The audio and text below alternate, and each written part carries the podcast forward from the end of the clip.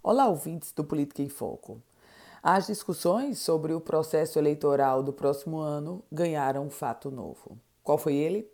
Uma declaração do deputado estadual Kelpis Lima do Solidariedade. Aliás, ele que é a principal liderança do Solidariedade, em entrevista concedida a mim, declarou o apoio à pré-candidatura ao Senado do ministro das Comunicações e deputado federal licenciado Fábio Faria.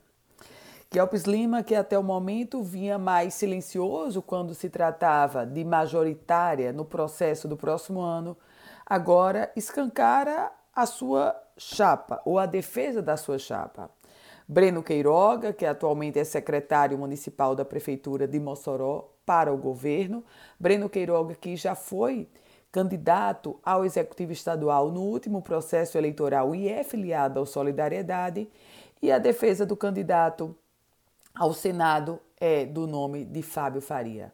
Fábio Faria, que é sim pré-candidato a senador, trava uma disputa interna envolvendo ele e o ministro do Desenvolvimento Regional, Rogério Marinho, e nesse contexto, agora Fábio Faria ganha uma declaração pública de um deputado estadual, que é o deputado Kelps Lima, que no processo eleitoral do próximo ano o deputado Kelps vai estar na disputa por uma vaga de deputado federal.